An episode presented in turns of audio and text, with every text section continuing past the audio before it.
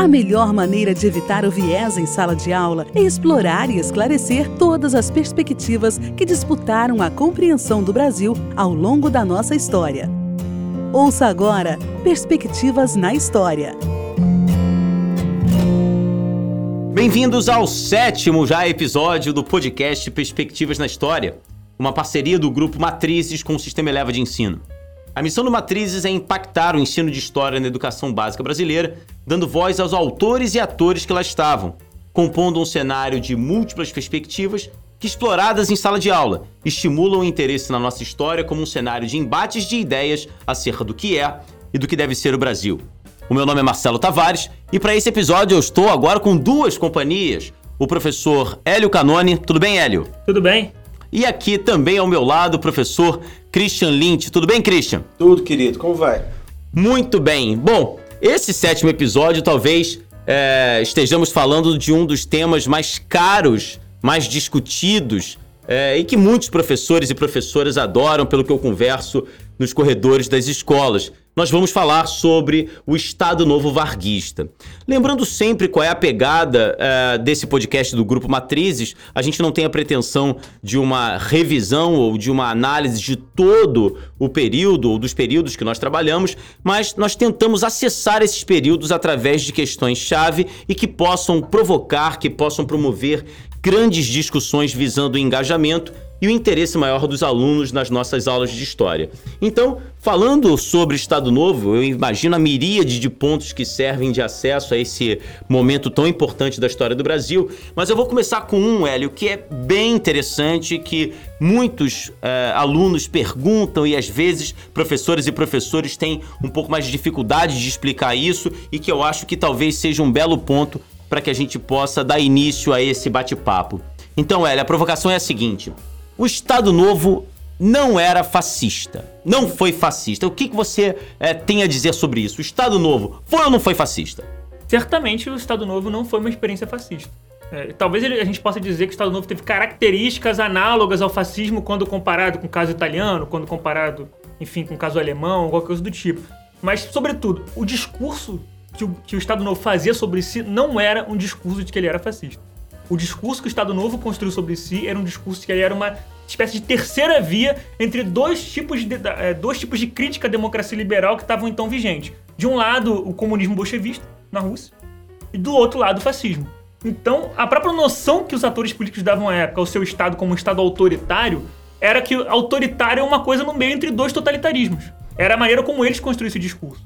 Então, eles não eram é, nem, é, quer dizer, um, uma espécie de governo tipo totalitário do tipo comunista que segundo eles era excessivamente socializante e que restringia liberdades individuais e que, é, que toda a esfera do indivíduo era controlada pelo Estado, né? Que, que eles viam tanto. Que na verdade é uma coisa que eles viam tanto no comunismo quanto no, no, no fascismo alemão, né? Que só que no fascismo alemão a crítica deles era essa, esse excesso de ritualístico, esse preconceito racial que no caso brasileiro não serviria, não faria sentido, uhum. né? Então eles se constroem como alternativa no meio. Então não é um estado totalitário, segundo eles, é um estado autoritário. O que isso quer dizer? Que a centralização é política. Não é uma centralização na vida do indivíduo como um todo, é uma centralização política para você conseguir modernizar o país. É, eu acho que tem um ponto importante para salientar que é o seguinte: é, é bom lembrar o que estava acontecendo nos anos imediatamente anteriores ao golpe de Estado do Estado Novo, né, no dia 10 de novembro de 1937. O país estava dividido e polarizado entre é, a Aliança Libertadora, que era uma, uma era de esquerda, e a, a, parte mais substantiva dela era, era é, controlada pelo Partido Comunista. Sim, Luiz Carlos Prestes era o presidente de honra. Exatamente. Uhum. Teve a tentativa de intentona comunista, enfim, chamada intentona comunista de 1935. Né? E do outro lado, você havia, tinha a ação integralista brasileira, do Plínio Salgado. Né? Assim, como é que o Estado Novo se constrói? Corroborando o que o Hélio estava dizendo antes. Ele, ele, se constrói da seguinte maneira: é, numa perspectiva nacionalista do Estado Novo, de Getúlio Vargas, e que segue um pouco a linha do, do próprio Oliveira Viana, que já foi mencionado no podcast anterior, você tem a ideia de que cada país tem o seu regime próprio. Uhum. E o integralismo era visto como uma cópia do fascismo italiano, muito mal adaptado ao Brasil. E o bolchevismo, né, quer dizer, no, no caso da Aliança Nacional Libertadora, era vista como se fosse uma cópia do bolchevismo russo. Olha. Então eram dois é, é, regimes, na verdade, que eram, digamos assim, para usar a expressão da época, alienígenas.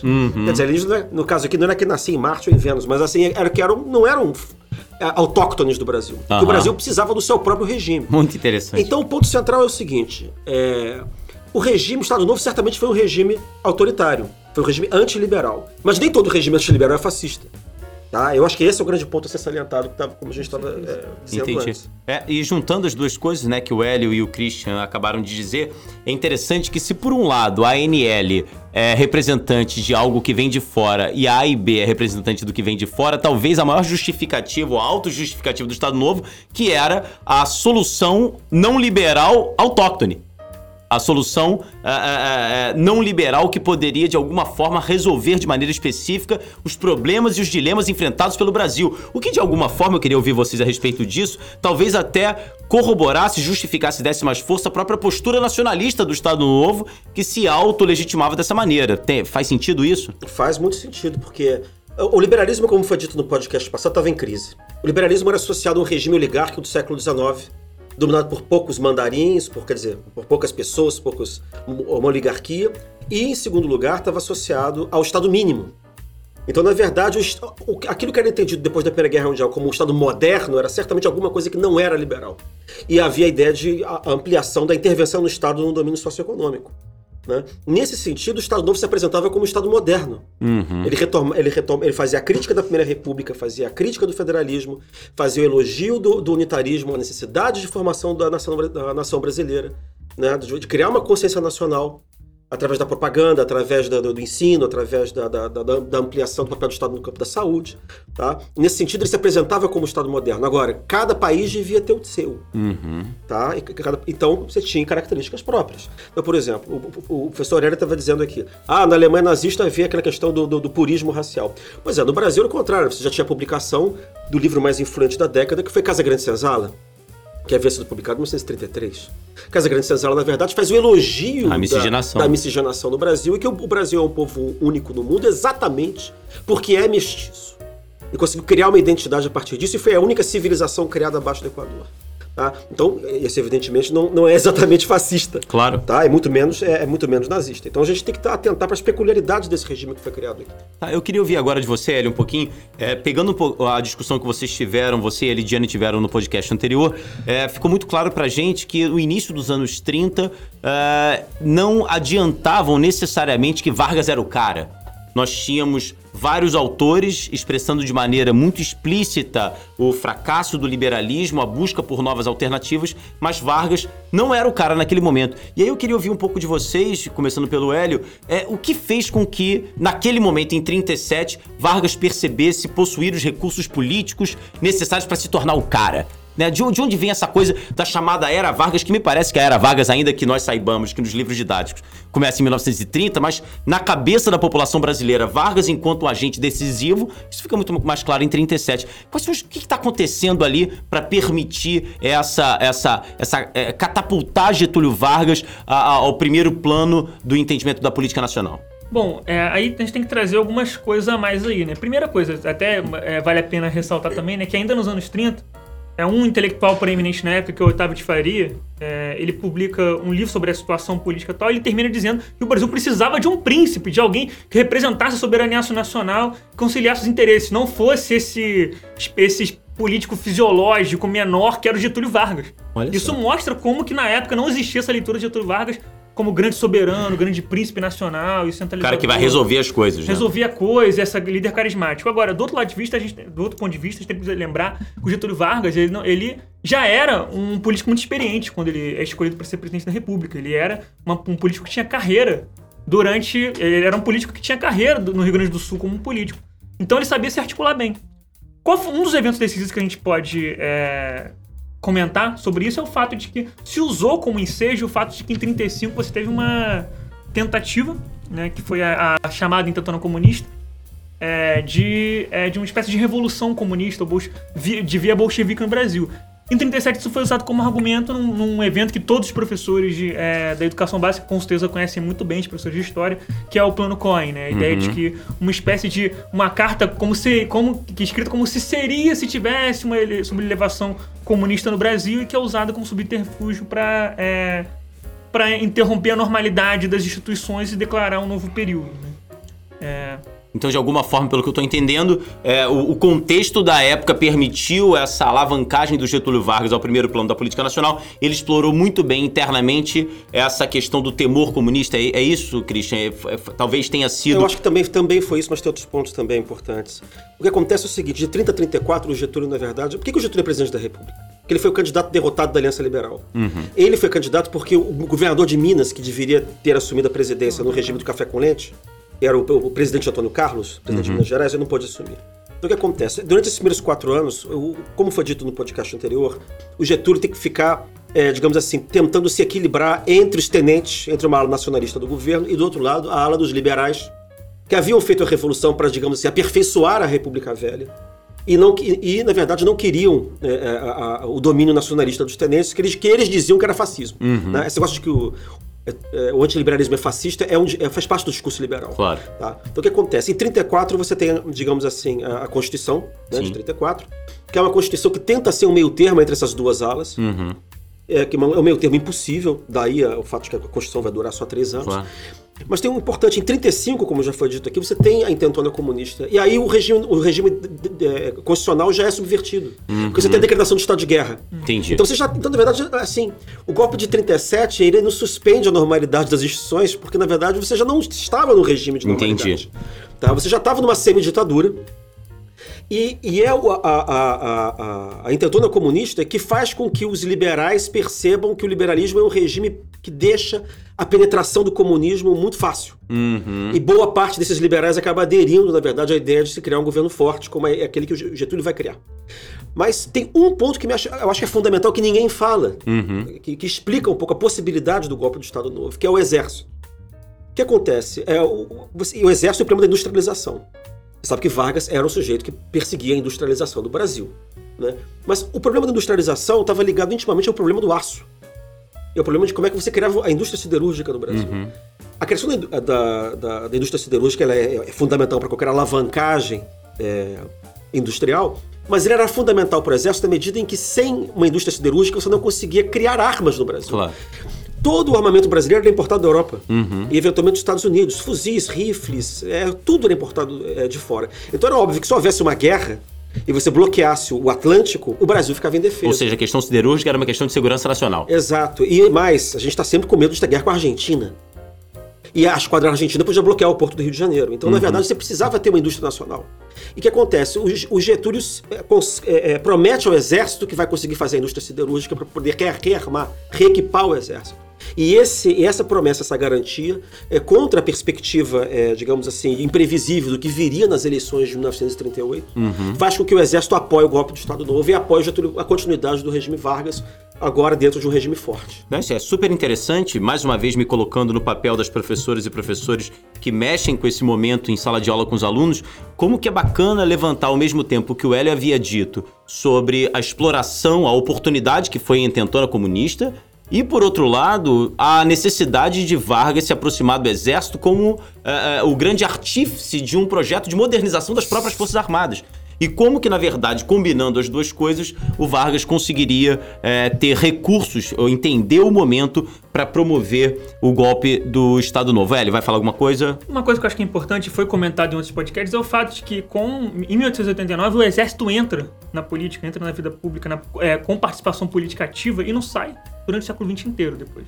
Ele se torna um ator político fundamental que vai estar em vários momentos chaves da história política nacional.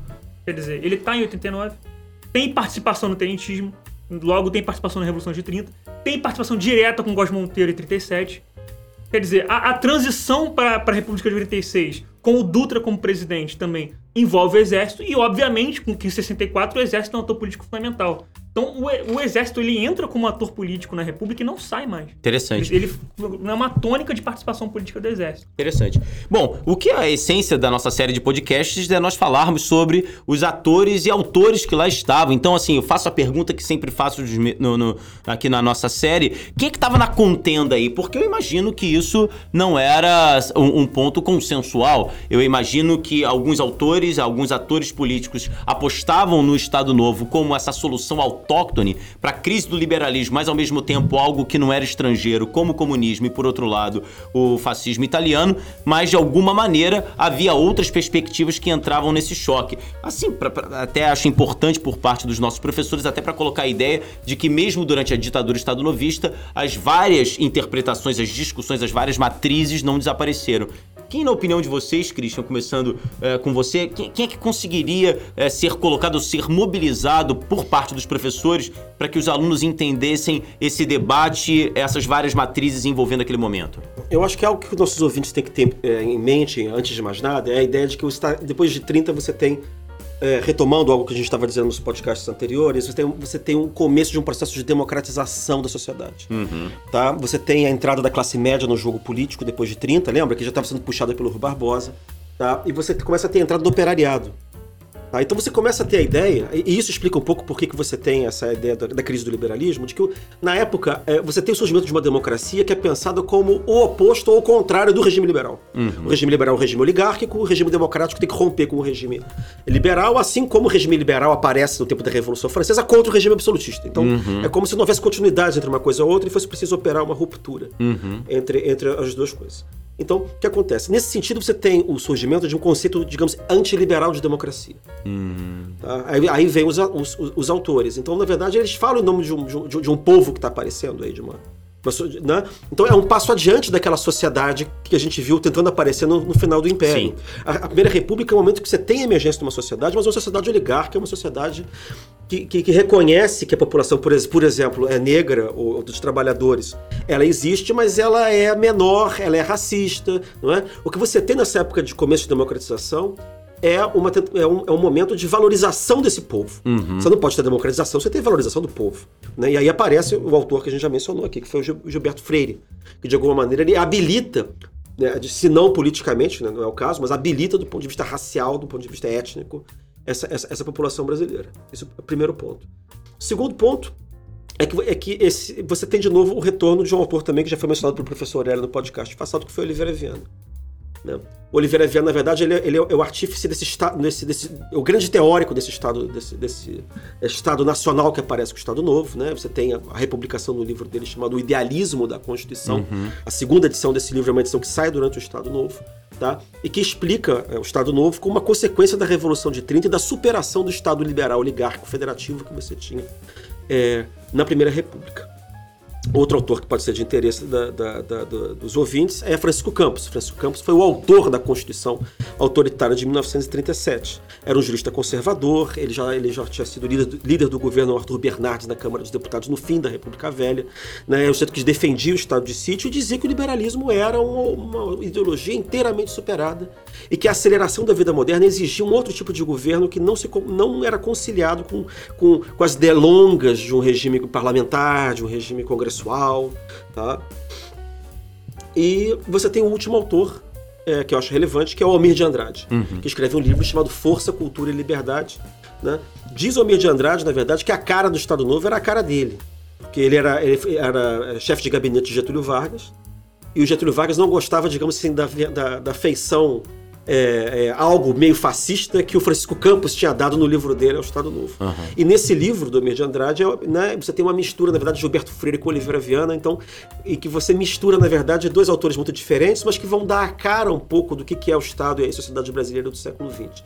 É uma sociedade mestiça, é uma sociedade alegre, é uma sociedade um pouco assim, carnavalesca, por assim dizer, Carmen Miranda, coisa do gênero, mas o Estado é forte. Uhum. Né? Você, o Estado é forte, o Estado Nada é grande, autóctone. o Estado é interventor e ele garante a ordem desse povo alegre e feliz. Eu queria perguntar uma coisa pro Hélio. É, e aí é uma provocação, Hélio, se nós colocássemos Gilberto Freire, Francisco Campos, o Christian acabou de colocar pra gente que foi o autor, né, mexeu diretamente na Carta de 37, conhecida como a Polaca, é, mas se colocássemos o Gilberto Freire, se colocássemos o Almir de Andrade, é, na tua opinião, esses autores mencionados, todos eles iriam aplaudir o Estado Novo como uma solução? todos eles naquele contexto estariam é, é, recebendo com boas-vindas o Estado Novo. Enfim, como é que você vê isso se esses autores fossem chamados para uma grande assembleia, vendo o que estava sendo montado por Vargas a, a, a, partir de 37? Bom, aí inclusive já fica uma recomendação para o professor que quiser usar algum material, recomendo que pegue as edições da revista Cultura Política. Uhum. Estado Novo, onde a polêmica entre esses intelectuais aparece de maneira bem legal, clara. Legal. Que, embora, você, claro, você não tem liberalismo no Estado Novo, até porque você tem é, impedimentos legais de que, de que certas coisas sejam ditas. Ah, você tem censura. Tem censura né? Em outras palavras, tem censura. Então, mas dentro dos autoritários você tinha divergência. Né? Então vale a pena dizer isso. Eu diria que o Gilberto Freire talvez não gostasse muito, quer dizer, embora ele fosse, assim, apropriado, sobretudo pelo Almir de Andrade, que deu sentido político para a interpretação do Brasil, né, que é o termo que a gente convencionou chamar o Gilberto Freire, é, o, o Gilberto Freire ele não era muito é, ligado, não gostava muito de Estado, né? Ele não gostava muito da ideia de um Estado interventor, inclusive um outro livro dele, Sobrados e Mucambos, e sobretudo depois o Ordem e Progresso, né, que é, que é a continuação dessa trilogia que começa com Casa Grande Senzala, é quase uma história da decadência do Brasil a partir da participação mais ativa do Estado. Né, e sobretudo na República ele vê muito negativamente também. É bom então, lembrar que o diria... Gilberto Freire foi em cana, inclusive, no Estado Novo. Ele ficou uns dias na cadeia. É, então eu não diria que ele via muito positivamente. Claro que quando o Almir de Andrade ele constrói essa solução se apropriando politicamente, dando um sentido institucional e tentando apropriar o Gilberto Freire, mas eu não sei Gilberto Freire diria. Assim como também, é, quer dizer, um autor que muda muito de ideia durante a vida, que é o Sérgio Buarque, que é fundamental para a construção teórica do livro, na ideia de cordialidade, né, de um, de um tipo brasileiro específico que aparece no nome de Andrade, também não sei se no decorrer da vida dele, no início, certamente, nos anos 30, mas uma série de, de coisas acontece na vida dele, é, enfim, perde empregos por causa do Estado Novo e coisas do tipo, fazem com que ele mude muito ideologicamente, né? Então não sei também se concordaria. Agora, existiam outros autores que estes sim queriam dar um sentido e gostavam. Sobretudo o outro seria o Azevedo Amaral, que escreve é, a realidade, o Estado autoritário e a realidade nacional, que aí e vê é o Estado, quer dizer, e vê o Estado Novo como uma experiência muito positiva, sobretudo enfatizando a questão econômica, uma coisa que vai ganhar muita força a partir daí, que vai ganhar cada vez mais uma dimensão autônoma na vida e na esfera pública, quer dizer, a economia passa a fazer muito parte do discurso depois disso, porque você tem um otimismo econômico muito forte a partir do Estado Novo implementado pelo Estado. É, sobretudo, o professor Christian comentou a questão da indústria de base, que era fundamental. O Estado Novo foi uma experiência de desenvolvimento econômico do Brasil via Estado e que vai ser é, visto positivamente por muitos atores a partir daí. É, é, que vão disputar esse sentido. Quer dizer, a gente tem o Azevedo Amaral gostando dessa centralização do Estado porque está gerando desenvolvimento econômico, e o Francisco Campos o, é, e outros atores por motivos que por vezes não eram exatamente os mesmos. Muito legal. Bom, eu espero que os professores é, tenham se inspirado. É, é, é, um, é, uma fase muito interessante, ela é muito recorrente nas nossas aulas de história. Nós gostamos muito de falar sobre o Estado Novo, mas eu espero que essa discussão tenha trazido novas questões, novos insights para que essa aula fique ainda mais engajadora, mais interessante. Então vamos para a parte prática do nosso episódio. Parte prática. Perspectivas na história. Bom, a parte prática do nosso episódio, me parece, está muito relacionada àquilo que o Christian e o Hélio disseram aqui. É bem interessante que nós mostremos aos nossos alunos que o Estado Novo, naquele momento, ele se auto-justificava como uma solução autóctone para a crise do liberalismo que não fosse nem o bolchevismo russo e nem o fascismo italiano.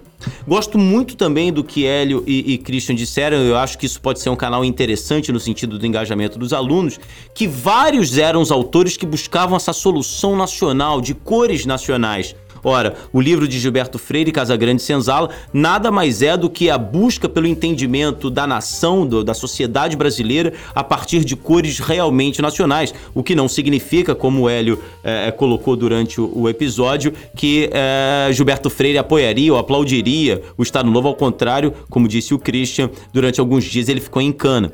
Por outro lado, alguns autores, como Francisco Campos, apostavam na necessidade de um Estado forte e interventor que conseguisse mobilizar mobilizar o desenvolvimento econômico e a união nacional, buscando alternativas mais fortes em relação à crise do liberalismo. É dentro desse grande caldo, é dentro dessa grande discussão que me parecem as informações a respeito do Estado Novo são aquelas mais interessantes e engajadoras.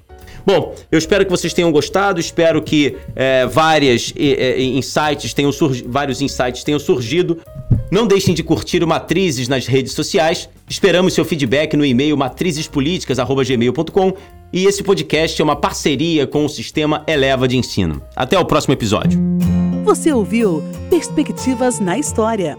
Esse podcast tem a missão de contribuir com as professoras e professores de ciências humanas, trazendo estratégias de sala de aula amparadas por ideias e autores, muitos deles esquecidos, mas decisivos para novas abordagens pedagógicas.